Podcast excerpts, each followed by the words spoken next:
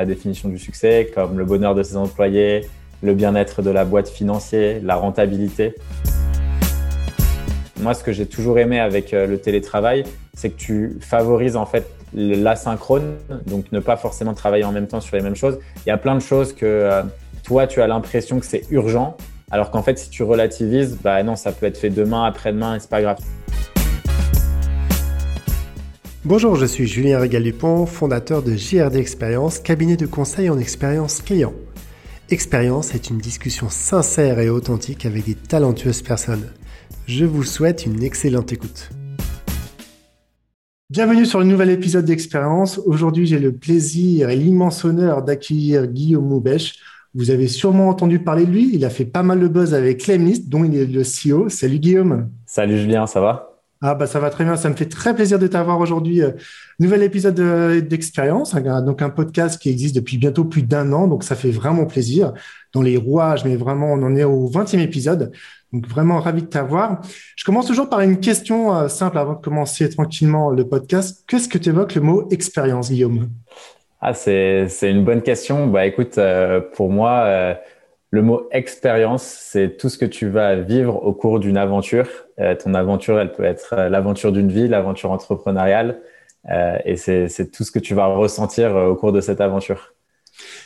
si on, rebondit sur, sur le, mot entrepreneur et que tu es depuis pas mal de temps, si on avait à, présent, à te présenter, parce que moi, je, personnellement, je connais l'amniste. Je sais que vous buzzez depuis pas mal de temps et tant mieux. C'est que le début. Je pense qu'à chaque fois, on, se réveille chaque matin et euh, tu, es bon là-dedans pour te dire on va, on va faire pas mal de bonnes choses. Si tu avais à te présenter à nos auditrices et à nos auditeurs. Oui, donc je m'appelle Guillaume Houbèche, CEO et cofondateur de Lemlist. C'est une plateforme qui aide les entreprises à rentrer en contact avec leurs futurs clients. On a lancé ça début 2018, donc il y a environ trois ans. On a plus de 10 000 clients, essentiellement basés aux États-Unis. Euh, on est présent dans 85 pays et on est une équipe de 35 personnes. Croissance exponentielle depuis euh, nos débuts. On a récemment refusé euh, publiquement 30 millions d'euros pour montrer que la réussite ne devait pas être liée à la somme de fonds levés, mais plus justement à, la croissance que tu pouvais être de façon, bootstrap, donc sans lever de fonds, etc. Et que il devait, on devait prendre en compte aussi euh, plein d'autres paramètres dans la définition du succès, comme le bonheur de ses employés, le bien-être de la boîte financière, la rentabilité. Donc remettre un peu tout ça au, goût du jour dans un monde où on parle essentiellement de levée de fonds. Euh, et puis euh, à côté de ça, on avait aussi développé un autre projet qui s'appelait Lempod, qu'on a lancé fin 2018, donc un an après Lemlist, et on l'a revendu 18 mois après une hyper croissance aussi, qu'on a revendu à un groupe d'entrepreneurs australiens en 2020 afin de pouvoir être euh, entièrement focus sur la liste. Et euh, tu, parlais de, bien-être des collaborateurs, ça va être un sujet aussi intéressant qu'on pourrait mettre en avant. Comment s'est passé aujourd'hui On est à un plus d'un an, troisième confinement euh, de cette foutue Covid. Comment toi tu as pu gérer avec tes deux cofondateurs la relation avec tes équipes? Parce que bon, tu as dû en mettre en place le télétravail. Tu as encore des, des collaborateurs qui sont en télétravail aujourd'hui. Comment ça se passe et comment ça s'est passé? Alors nous, en fait, on a fait les choses de façon un peu inverse par rapport à toutes les entreprises, c'est-à-dire qu'on s'est créé en étant euh, totalement en télétravail. Donc euh, mes deux associés, euh, il y en avait un à Lille et un en Île-de-France, donc ils venaient pas souvent à Paris et moi j'étais à Paris. Et après, nos premiers employés, ils étaient à l'étranger. Vu qu'on avait une clientèle très internationale, on avait besoin de personnes qui étaient 100% bilingues en anglais. et donc en fait, petit à petit, nous, la, la boîte s'est créée comme ça, totalement remote. La plupart de notre équipe dev, elle est basée un petit peu partout en France mais essentiellement en région. Et, euh, donc, en fait, euh, quand il y a eu le Covid, je t'avoue que c'est juste après le premier euh, déconfinement qu'on a décidé d'ouvrir des bureaux. et puis, et puis donc du coup, en fait, nous on est habitués à ça, donc ça n'a pas été, ça a pas été très très difficile pour nous. Là, il y a le, le bureau à Paris où on peut venir parce qu'on fait beaucoup beaucoup de vidéos. Donc en fait, on est obligé d'être d'être sur place pour pour enregistrer ces vidéos. Et, donc après, je pense que c'est une habitude à prendre, mais globalement, ça s'est plutôt bien passé pour nous. Et puis on a, comme on est en hyper croissance, on va dire qu'on est bien, bien occupé. Oui, bien sûr. Mais comment comment tu as pu bien gérer la partie euh, gestion de tes équipes? Parce que certes, c'est une équipe internationale, parce que tu disais en introduction que vous travaillez pas mal avec beaucoup de clients américains, pour le coup, mais aussi sûrement des entreprises françaises. Tu parlais de bien-être en entreprise. On entend beaucoup, bah, beaucoup de problèmes de personnes qui se retrouvent chez elles, un petit peu isolées En plus, là, bon, pour le coup, tu as une équipe euh, basée à l'international. Qu'est-ce qui t'a différencié ou qu'est-ce que tu as entendu pour te différencier par rapport aux autres startups ou aux autres entreprises, tout simplement? Je pense que déjà, c'est bien de mettre en place des process assez spécifiques quand tu as, des équipes euh, en remote, donc en télétravail, dans le sens où il ne faut pas euh, couper le lien social.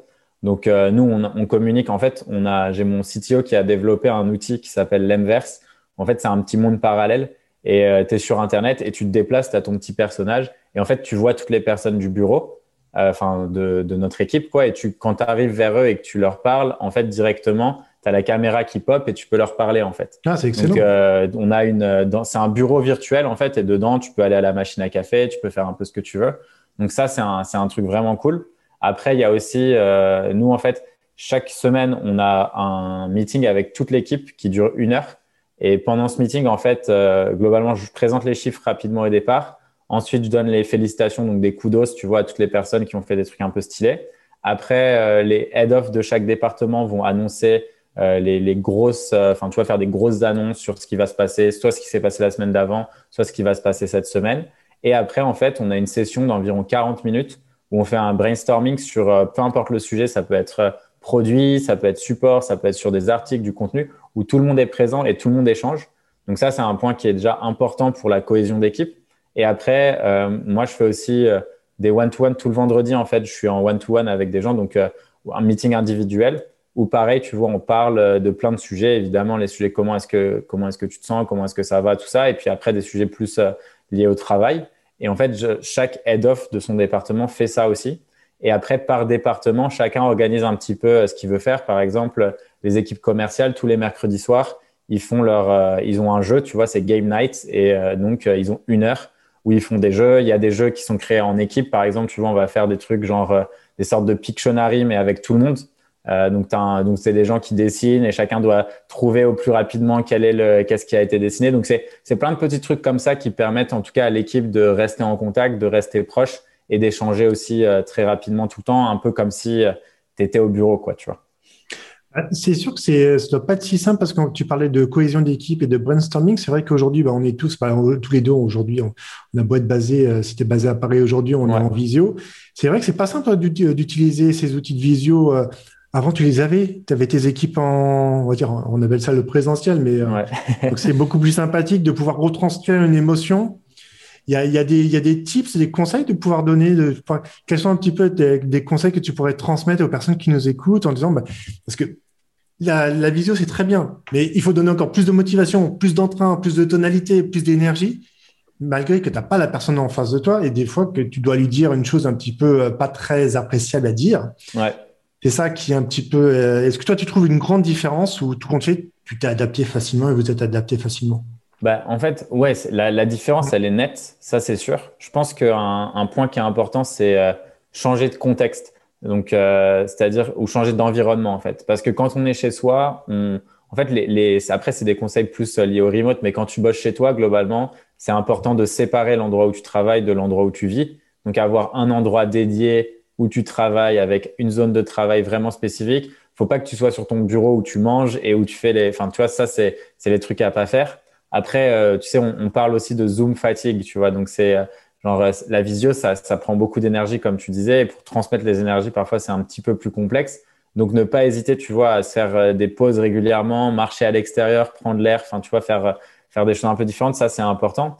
Et après, euh, nous, globalement, je pense qu'on s'est plutôt bien habitué parce qu'on on fait ça depuis très longtemps. Donc, euh, on a aussi, euh, tu sais, en, en, France, il y a un peu la, la, la réunionite, comme on appelle ça, mm. c'est vouloir faire des réunions à tout prix. Je pense que, tu vois, moi, ce que j'ai toujours aimé avec le télétravail, c'est que tu favorises en fait l'asynchrone, donc ne pas forcément travailler en même temps sur les mêmes choses. Il y a plein de choses que toi, tu as l'impression que c'est urgent, alors qu'en fait, si tu relativises, bah non, ça peut être fait demain, après-demain, et c'est pas grave, tu vois. Donc, Parfois, ce qu'on aime beaucoup, enfin ce qu'on favorise vachement, c'est la communication sur Slack, donc par message, où en fait tout doit être fait de façon très claire. On a des, des process dans la façon de communiquer pour que tout le monde soit informé de tout et que tout soit écrit. C'est aussi très utile parce que du coup, ça t'évite, tu vois, d'avoir euh, cette fatigue sur Zoom, etc. Et tu peux juste faire des rendez-vous, des, points quand c'est important et vraiment nécessaire, tu vois. Ça, ce serait mes trois, quatre conseils.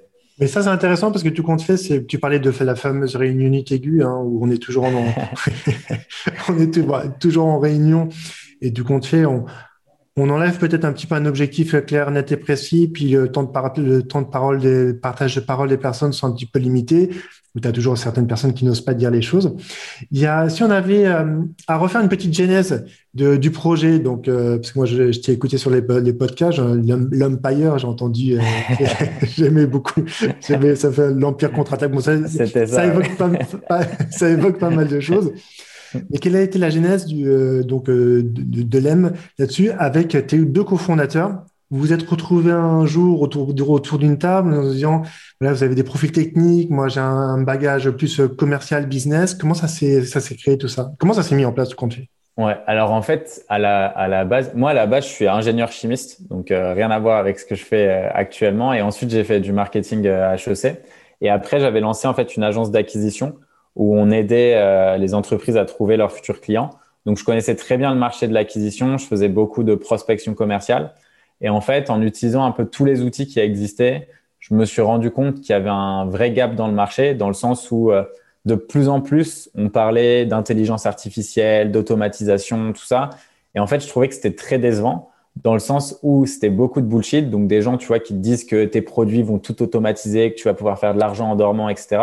Alors que dans les faits, quand tu es commercial et quand tu fais de la prospection, tu sais que ça fonctionne pas comme ça. Tu sais que tu peux pas tout automatiser et que la, vente et la prospection, c'est avant tout de la création de relations. Et pour créer des relations, il faut faire de la personnalisation, il faut passer du temps sur ses prospects avant de les contacter, il faut en faire en sorte que le message soit à propos d'eux et pas à propos de nous. Donc en fait, il y a plein de choses comme ça et je voyais que la tendance, c'était d'aller dans le full automatisé avec euh, vraiment, tu vois, des, on va dire, des propositions de valeur qui étaient totalement incorrectes et qui, étaient, qui, étaient, qui prêtaient aussi défaut, qui portaient défaut aux commerciaux. Et donc, je me suis dit, on va essayer de créer une plateforme. Et c'est là où, en fait, j'ai rencontré à ce moment-là Vianney et François. Donc, moi, j'avais une agence, j'ai revendu mes parts. Eux, ils étaient aussi à Station F, donc un gros incubateur de start-up. Ils ça faisait deux ans qu'ils bossaient sur un projet qui décollait pas du tout, donc ils avaient envie de faire quelque chose de différent. Et euh, à ce moment-là, on s'est posé. Moi, je leur ai dit les idées que j'avais. On a décidé un peu de se, se lancer là-dedans. Et donc, début 2018, on a commencé euh, officiellement euh, l'Emlist, donc euh, les premières lignes de code, les premiers utilisateurs. Et, et, voilà. Et après, le, pour la petite histoire du nom, du coup, en fait, à la base, moi qui master marketing, donc le nom c'est ultra important et tout. je dis à Vianney et François, faut qu'on se pose, qu'on arrive à brainstormer, qu'on trouve un truc génial. Et ils m'ont dit, non, on s'en fout. de toute façon, le nom, il me dit Google, tu crois que c'était stylé? Quand on disait Google, il me dit non, le nom, c'est à toi de faire que le nom soit stylé. Et donc, ils me disent, tu trouves un nom et on verra. Donc après, je me suis posé et je me suis dit, OK, qu'est-ce qui est important pour moi? Je veux que ça soit un mot qui n'existe pas, qui ne veut rien dire dans aucune langue. Je veux que ça soit un mot, quand on tape dans Google aujourd'hui, il n'y a aucun résultat parce qu'il n'existe pas je veux qu'il y ait euh, le .com qui soit disponible et je veux qu'il y ait deux syllabes. En gros, que ça soit facile à dire. Donc là, on commence à réfléchir. Je parlais avec mon père à ce moment-là et on disait, ouais, on envoie des mails, euh, les gens uploadent des listes pour faire des trucs. Et à un moment, mon père a sorti, il était là, mail list, list email, et à un moment, il fait lem list. Et après, il me dit lem. En plus, ça veut dire Lunar Excursion Module. Donc, euh, c'est module d'excursion lunaire. Tu vas amener tes clients sur la Lune. Et donc, la première version de Lemlist, c'était un site un peu lunaire avec des couleurs un petit peu bleu nuit, tout ça. Euh, et gris. Et donc, euh, on a lancé l'Emlist comme ça. Et en fait, comme on avait le Lem et qu'on a notre prochain projet qu'on a revendu, ça s'appelait Lempod, qu'on avait l'Emlist Lempod, à un moment, on était euh, au resto avec un pote et il nous a dit Ouais, bah écoute, là, vous allez créer l'Empire avec le Lem, tu vois. Et du coup, je me suis dit Mais c'est trop stylé. Et donc, du coup, on a décidé de créer l'Empire ou l'Empire. Et euh, en plus, c'était un peu marrant, tu vois, parce que ça fait un peu ce truc de mégalo où on crée un empire alors que Bien sûr. on pas trop la tête. et donc, du coup, on a lancé ça. Et puis, en fait, tous nos projets commencent par l'EM. Donc, euh, on a l'Emverse, l'Emstash, l'Emlist, l'Empod qu'on a revendu, etc. Donc, on a plein de choses euh, comme ça qui sont en cours de création ou créées. oui, parce qu'il y a pas mal de, belles, de, belles actus sur le, suivant le deuxième trimestre 2021. Ouais. Je suis un petit peu tes actus sur YouTube. Votre chaîne YouTube commence à prendre de plus en plus d'ampleur. J'aime beaucoup la, la partie, je te parlais en intro, en off, la partie sincérité, honnêteté, tout compte fait, de, de ce que toi tu retranscris. Euh, J'ai vu pas mal d'entrepreneurs qui parlent d'un million, d'accompagner un million d'entrepreneurs. C'est un mouvement qui s'est lancé comment? Ça a comment été euh, l'idée? Bah, c'est une, euh, une bonne question. En fait, moi, je suis parti, cet hiver, je suis parti au Mexique. En gros, l'hiver, en général, comme nous, on est tous en télétravail mm. et que j'aime pas trop rester à, Paris. Je suis pas trop quelqu'un qui aime le froid. C'est mon sang italien qui, parle. euh, donc là, là, cette année, j'étais parti au Mexique et j'étais un peu, donc j'étais tout seul et je me suis vachement posé la question, tu sais, de, euh, OK, la, la mission de la boîte, la, la, la vision de ce qu'on voulait faire, tout ça. Et en fait, c'est vrai que c'était un peu euh, une, une, grosse euh, remise en question, tu sais, sur euh, pourquoi est-ce que j'avais fait de l'entrepreneuriat, qu'est-ce qui me motivait vraiment. Et en, en, creusant, tu sais, sur le pourquoi, sur le fameux why dont on parle souvent, en fait, je me suis dit, moi, ce qui me motive, c'est de voir d'autres personnes réussir. Parce qu'à la base, quand je me suis lancé, bah, tu vois, je viens d'une famille, euh, mes parents n'ont pas fait d'études, mon père avait deux jobs, tu vois, pour qu'on puisse faire un peu ce qu'on voulait avec mon frère, tout ça. Donc, ils ont sacrifié beaucoup. Je connais la valeur de l'argent et, et pendant longtemps, je pensais que je voulais un travail qui me rapporte beaucoup d'argent, tu vois. Et c'était un vrai objectif de vie. Et en fait, quand j'ai arrivé, quand on a créé l'Emlist, bah, au début, bah, j'ai commencé, j'étais au RSA, c'était mon ex-copine qui payait le loyer à l'époque, euh, tout ça. Et donc, tu vois, j'étais dans une position où évidemment que j'avais très faim et que j'avais envie d'aller euh, commencer à gagner beaucoup. Et puis, j'ai commencé à me payer, puis à très bien payer, puis à très très bien me payer. Et en fait, je me suis rendu compte que j'avais pas changé, quoi. Tu vois, enfin, j'achète toujours mes t-shirts chez Uniqlo. Enfin, tu vois, je suis quelqu'un d'assez simple relativement. Et donc, du coup, je me suis dit, bah, ouais, qu'est-ce qui me motive en fait vraiment, tu vois et, et, en fait, c'est vrai que tous ces messages que je recevais de la part d'entrepreneurs ou de personnes qui se lançaient, qui demandaient des conseils, ou même quand j'étais à des événements à l'époque où on pouvait encore en faire, en fait, ça me faisait toujours plaisir de partager un peu euh, notre expérience. Je voyais que sur certaines personnes, ça avait eu un impact de fou. Tu vois, certains articles, tu sais, j'écris souvent sur nos articles quand on passe des milestones, donc des piliers un peu, des paliers, pardon, euh, genre euh, sur notre revenu, ce qu'on a fait, ce qui a marché, ce qui n'a pas marché, les erreurs qu'on a faites, etc. Et en fait, je me rendais compte que tout ça, c'était vraiment ce qui me drivait.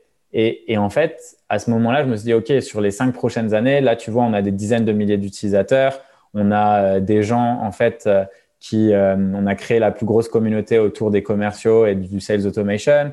Donc, en fait, tout ça, je me suis dit, bah, OK, c'est peut-être bien, c'est cool. On a beaucoup de fondateurs de startups qui utilisent nos conseils, mais il faudrait, tu vois, utiliser une formulation avec une vraie mission qui soit mise noir sur blanc. Et en fait, on, a lancé euh, ça, cette mission d'aider un million d'entrepreneurs à lancer un business rentable. Et en fait, c'est vrai qu'après, je me suis rendu compte que euh, il y avait, en fait, c'était un truc qui revenait aussi euh, de certaines personnes, que c'était un truc qui, qui marchait bien, mais dans tous les cas, enfin, on est des milliards sur la Terre, donc euh, on peut tous aider un million et, ça sera cool, tu vois. Ah bah, mais, non, mais totalement. Puis je trouve que c'est c'est un beau message de. Tu parlais tu parlais d'argent, tu parlais d'échec parce qu'aujourd'hui euh, c'est tabou. Hein, c'est alors les deux notions que tu as, dit, euh, l'échec, les erreurs que j'ai faites, c'est tout le monde tout va bien. Bon, tu les vois très très facilement. Et je pense que l'entrepreneur qui ose dire que quand ça va pas, qui tend la main et ça fait du bien tout compte fait parce que ouais, c'est clair mais c'est pas toujours si simple à dire parce que c'est bah, c'est une faiblesse. Hein. Et puis et puis aussi pas le tabou de parler, parler de l'argent parce que ça me faisait penser dans les anciennes entreprises dans lesquelles j'étais. Moi, j'étais un ancien RH et bon, moi, c'était beaucoup plus facile de parler de ce que je gagnais et ce que j'allais faire gagner aux personnes autour de moi que quand tu posais la question, bah, combien tu gagnes? Mais combien tu gagnes? Mais quelle est la valeur tu conseilles de ce qu'on est amené à gagner? Versus ce qu'on va faire pour l'entreprise. il y a vraiment des, des sujets, euh, des sujets de. Bah là, je discutais avec un avec un chauffeur de, de Freenow qui me disait mais si on pouvait repartager un peu plus notre argent, ça ferait beaucoup plus plaisir que d'envoyer certaines personnes sur sur la lune. J'exagère, mais un petit peu l'exagération. Mais une meilleure répartition euh, de l'argent. Moi, je t'avais écouté sur les podcasts et je trouvais vraiment cet engagement aussi fort que tes équipes, euh, les membres de tes équipes aient une participation dans votre entreprise. Ouais. Aujourd'hui, euh, donc le marché américain, si on avait faire, euh, toi qui commence à avoir de l'expérience euh, depuis trois ans, le marché américain, il est plus friand sur la partie SaaS, donc Sales Automation, donc bah, tout ce que tu as créé avec avec tes deux cofondateurs et surtout des équipes, versus le marché français. Il est, il est comment le marché français là-dessus? Français, le français, le, le, on va dire que en fait, aux États-Unis, je pense qu'ils ont ils ont un goût du risque qui est déjà plus élevé de base. Donc en fait, euh, quand j'ai lancé la liste, j'ai testé en fait différents marchés en parallèle. Donc marché américain, marché euh, donc euh, Royaume-Uni et australien aussi. Et en fait, je me suis rendu compte que que ce soit en Australie, États-Unis, tout ça, c'est un petit peu le, même mindset quand il s'agit d'utiliser des, des softwares, des logiciels SaaS. et en fait, eux, à partir du moment où tu leur as fait la démo et qu'ils voient la valeur, ils vont payer direct. Ils vont pas se poser la question de est-ce que il y a 14 jours gratuits ou quoi ou qu'est-ce. Ils s'en foutent en fait. Parce que, en fait, pour eux, à partir du moment où tu payes, c'est que tu as reconnu la valeur de quelque chose et tu as un engagement qui est plus fort. Et en fait, c'est, en France, c'est totalement l'inverse. C'est-à-dire que les gens, ils se disent, bah, attends, je vais faire 14 jours gratuits. Et puis après, ils vont me dire, est-ce que je pourrais avoir 14 jours en plus? C'est des comportements, en fait, de crevards où les gens perdent énormément de temps. En fait, en France, on a, on a du mal à comprendre que le temps, c'est ce qui a le plus de valeur pour un entrepreneur, le plus de valeur pour tes équipes, le plus de valeur, enfin, pour, pour n'importe qui, en fait, le temps, c'est ce qui, ce qui a le plus de valeur sur Terre, tu vois. Et en fait, il y a des gens qui, qui ont du mal à investir et je pense qu'en France, c'est ça. On est, tu vois, on pourrait, on pourrait dire qu'on est un petit peu petit joueur dans le sens où on a peur d'investir, on veut toujours tirer les choses vers le bas, etc. Parce qu'on a l'impression de gagner, alors qu'en vrai, on perd, on perd du temps, on perd de l'énergie, on perd. Et, ça, en fait, c'est un truc aux États-Unis qu'on voit beaucoup moins parce que je pense qu'ils ont cette culture de l'entrepreneuriat et du risque et de l'échec qui est beaucoup plus développée. En France, pourquoi est-ce qu'on a peur de payer quelque chose, tu vois, euh, qu'on connaît pas trop, où on se dit ah tester et payer, c'est un peu chiant? Parce qu'en fait, derrière, c'est qu'on a peur de l'échec. On a peur de se dire ce que j'ai dépensé, ça marchera pas. Alors que tu vois, au lieu de le voir comme un apprentissage, bah attends, j'ai payé, mais ça va pas marcher, c'est pas grave parce qu'au moins j'ai appris et j'ai pas perdu de temps à être focalisé sur ça. En fait, tu vois, ça marche pas très bien. aux États-Unis, quand tu, quand tu échoues, c'est jamais vraiment un échec, c'est toujours un apprentissage. Et donc pour eux, ils se disent c'est pas grave, tu vois. Ils payent, ça marche. Si ça marche pas, ils payent pas, ils payent autre chose, tu vois. Et, et ils s'arrêtent pas en fait. Et en fait, moi j'ai remarqué que ma mentalité il y a quelques années, c'était un peu comme ça aussi. Prenais tous les essais gratuits, j'allais redemander des extensions, je disais ci, je disais ça, j'allais gratter, je sentais ce sentiment de satisfaction d'avoir un peu négocié. Je pense que c'est le côté latin un peu, tu vois aussi. Mais en fait, rapidement, je me suis dit, bah, ça a aucun sens, tu vois. Quand euh, quand il y a des logiciels que tu dois acheter qui te font gagner, gagner de l'argent aussi, tu vois, où tu vas avoir un bon ROI, soit ça te fait gagner de l'argent, soit ça te fait gagner du temps. Il y a un moment où en fait, il y a des équipes derrière, tu vois. Donc payer, c'est pas comme si je donnais de l'argent à des bandits, quoi. Tu vois, c'est des familles qui vivent, c'est des trucs. Et en fait, si tu veux que l'économie elle fonctionne, la redistribution des richesses et euh, l'investissement dans plein de solutions comme ça, c'est ce qui permet de tout faire fonctionner. Et, aujourd'hui, tu vois, enfin, c'est la même chose. Chez nous, tu parlais tout à l'heure un peu de la, redistribution. Moi, je pense que c'est essentiel. Enfin, tu vois, on est trois associés euh, dans la boîte. On fait, on grossit très vite et ça marche très bien. Aujourd'hui, tu vois, à la fin de l'année, je pense que chaque personne, peu importe le poste qu'il occupe chez nous, il prendra entre 15 et 25 000 euh, euros de prime, tu vois. Et, ça, c'est parce que la boîte, elle est à fond. Je sais qu'il y a des gens qui, bah, tu vois, qui sont, enfin, toutes les personnes chez nous, ils sont, ils se donnent à fond. Et c'est important, tu vois, qu'il y ait ce reward. Et eux, je sais très bien que cet argent, il sera redistribué dans l'économie parce qu'ils vont faire des achats, des Enfin, et, tout ça, tu vois, c'est important. À partir du moment où on est trop, tu vois, petit bras, vouloir négocier comme ça et tout, je pense que ça fonctionne pas. Et c'est ça, on le voit aussi très bien dans l'ambition, en fait. Parce que si tu négocie tout à la baisse, en fait. Et si tu essayes toujours de négocier les prix des choses que tu achètes, ton ambition, elle est vraiment faible, en fait.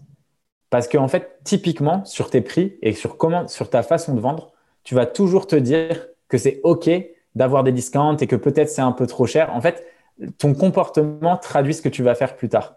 Et ça, tu vois, c'est un truc que les gens ont du mal à comprendre parce qu'ils se disent non, mais je gagne ici, du coup, moi, je vendrai plus. Mais non, en fait. Parce que de base, dans ta mentalité, c'est que quand il y a un prix, il peut être plus bas forcément. Et donc, c'est la même chose pour tes prix, tu vois. Et, et nous, c'est pas comme ça, tu vois. Nous, on fait pas de discount, on, enfin, on fait pas de réduction de prix. Le prix, c'est le prix, tu vois. C'est comme ça. Et les gens qui veulent pas payer, on leur dit, bah, c'est pas grave, tu vois. Il y a peut-être, on a peut-être des concurrents moins bons, moins chers. Allez-y, il y a, y a, pas de souci, tu vois. Et j'ai pas de problème avec ça, tu vois. Mais, mais ça, c'est important, je pense. Et, et c'est vrai que, ouais. Mais tu as raison, Guillaume. Je pense qu'il y a la partie, surtout la partie valeur, tout compte fait. Je monétise un produit ou un service ou un conseil et je fais pas de réduction. Parce que le nombre de personnes, parce que c'est facile, hein, c'est comme les, les, rémunérations. Hein. Tu commences à être très bas parce que tu as peur d'aller très haut, mais tout compte fait, euh, ben non, je te donne 20% en plus. Et là, tu as la personne en face de toi qui dit OK. Et, euh, et qui dit ben, J'aurais pas osé, mais si, ben, si, parce que tu vois ça. Ouais.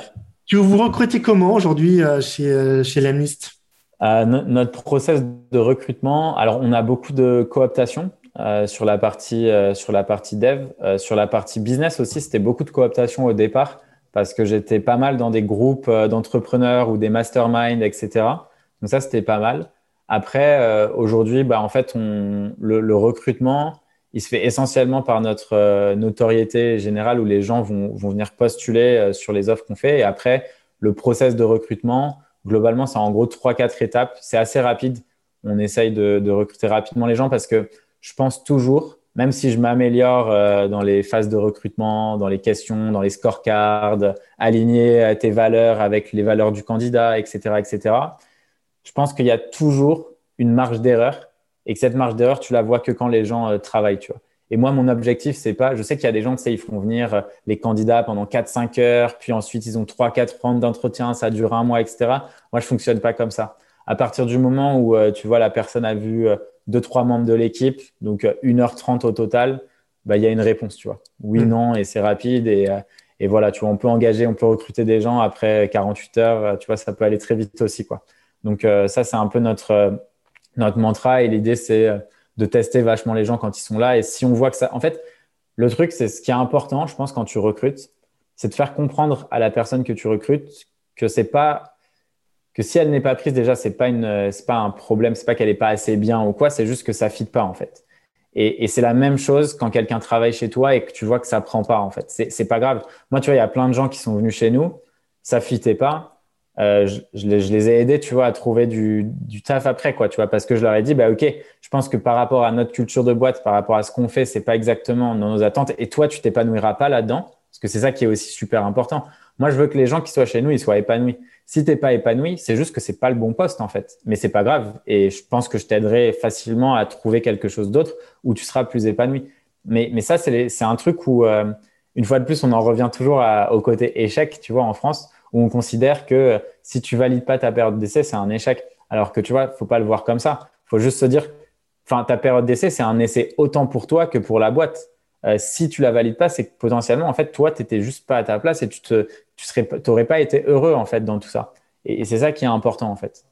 Et tu en as certains qui te disent, qui te disent dans, dans je sais pas, pendant la période d'essai, euh, puisqu'il qui a été rallongée euh, depuis pas si longtemps que ça, ils te disent ça va pas, je, je me sens pas bien ou ou essaye, de me conseiller, peut-être euh, je veux bien remettre un petit coup de collier pour euh, essayer toi de, regagner un petit peu de, vie, euh, parce que tu parles d'une entreprise en pleine croissance pour le coup, avec des nouveaux marchés, je suppose, dans pas longtemps à acquérir. Et puis toujours, cette nouveauté, cette nouveauté, c'est des innovations. Il y en a qui te disent ça? Il y en a qui arrivent à quand même à être naturel là-dessus ou c'est un petit peu... Non, c'est un peu difficile. En fait, il y a, globalement les, les périodes d'essai. Enfin, si la, dernière période d'essai qu'on a arrêtée, on a clairement vu qu'on n'était pas aligné sur, euh, sur ce qu'on recherchait et ce que lui recherchait, tu vois. Donc ça s'est fait de façon très naturelle et cette personne, d'ailleurs, je l'ai aidé à. En fait, c'était un ancien freelance qui voulait euh, devenir, euh, enfin, qui, qui nous avait rejoint en CDI. Et en fait, on l'a mis sur un projet où il n'était pas forcément à l'aise, il n'avait pas forcément les compétences pour ça, et c'est pas ce qui le passionnait non plus, tu vois. Donc en fait, rien n'allait quoi. Et, en vrai, après, il n'y avait pas de problème quoi. C'était le fit était là, il n'y avait pas trop de soucis, mais du coup, euh, lui en fait, s'est rendu compte qu'il préférait continuer à être freelance et pour bosser sur d'autres sujets. Et donc du coup, je l'ai aidé à trouver, tu vois, euh, deux clients par la suite quoi. Et donc lui, il a repris euh, des nouveaux jobs. Et donc la transition s'est faite de façon très naturelle. Lui, il n'était pas bien, nous, on n'était pas bien avec le travail qu'il délivrait. Donc en fait, ça s'est bien fait. Et tu vois, après, il n'y avait pas de, pas de rancune, pas de soucis. C'était, c'était très naturel parce que, après, tu vois, je sais dans la, la, conjoncture économique actuelle, euh, il y a plein de gens qui disent, bon, c'est compliqué et tout. Franchement, dans l'univers des startups, tu as énormément de personnes qui recrutent. Euh, moi, globalement, après quelques mois, j'arrive très bien à voir euh, les personnalités des gens, quel type de, tu vois, qu'est-ce qu'ils arrivent à faire, où est-ce qu'ils se, où est-ce qu'ils vont s'épanouir. Et avec tous mes potes euh, entrepreneurs qui recrutent, en général, c'est assez facile pour moi de recommander et de dire euh, si cette personne, tu lui fais faire ci, ça, ça dans ta boîte, ça sera parfait, tu vois. Hmm. Ouais, donc il y, a une première étape, on va dire, l'AMLIS, mais que la personne, bien sûr, reste le plus longtemps possible. Je trouve que c'est quand même le plus important. ouais, c'est ça. et c'est quoi les actualités aujourd'hui, alors les actualités euh, de ta belle boîte? Bah écoute, il y, a pas mal de choses. Là, on va lancer une formation sur la prospection. Euh, donc, formation, donc on a lancé le, le, webinar pour vendre cette formation. On a déjà plus de 2400 personnes qui sont inscrites. Donc, c'est énorme. Ça va être le plus gros lancement, je pense, qu'on aura fait depuis, depuis très longtemps. On a aussi une série, une docu-série qui va sortir. Ça fait un an qu'on bosse dessus. Ça s'appellera Lem Show. Euh, et l'idée, en fait, c'est une série où c'est des interviews de, de Vianney, François et moi avec beaucoup de stop motion. Donc, euh, une série, chaque épisode durera entre 15 et 20 minutes. Et l'objectif, c'est de montrer un petit peu euh, les montagnes russes de l'entrepreneuriat. Donc, euh, tous les moments où on s'est engueulé avec François et Vianney, où on a cru que la boîte allait péter. Et en fait, chaque histoire est racontée par euh, bah, le point de vue d'un des fondateurs Donc en fait, tu as les deux points de vue, tu vois. Moi, je ne l'ai pas vu encore, donc je ne sais même pas ce qu'ils ont dit ou ce que, et eux ne savent pas ce que j'ai dit non plus. Et donc en fait, tu vois, tu as tout ça et l'objectif, c'est vraiment d'aller toujours sur ce côté-là, d'inspirer en fait les entrepreneurs. Moi, j'adore les séries en fait. Euh, et il y a plein de choses qui m'inspirent, tu vois, dans les séries parce que je trouve que c'est motivant de voir des gens faire des choses parce que ça te donne plein d'idées. Et en fait, je pense que c'est la même chose avec l'entrepreneuriat. Si on arrive à montrer que l'entrepreneuriat, ben, c'est une aventure aussi, ben, je pense qu'il y aura énormément de personnes qui auront envie de se lancer euh, dans des aventures et donc lancer des boîtes et donc par conséquent euh, se développer. Oui, d'obtenir le fameux million et voire même plus, parce que je pense que c'est ça, risque d'être bien parti. Tu parlais bien sûr, on est, on est 10 milliards sur Terre, mais je mm. trouve que c'est vraiment des, messages, des messages forts. Tu parlais du, du fameux why pour le coup.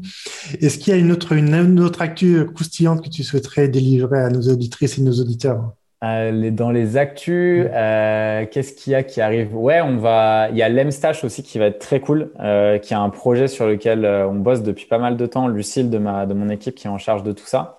Et euh, en fait, c'est la, plus grosse ressource d'outils, euh, de guides aussi très pratiques et d'articles sur tout ce qui tourne autour de l'entrepreneuriat et de comment lancer sa boîte. Donc en fait, tu as vraiment les outils pour les startups, tu as vraiment les guides pour les startups et des histoires aussi inspirantes.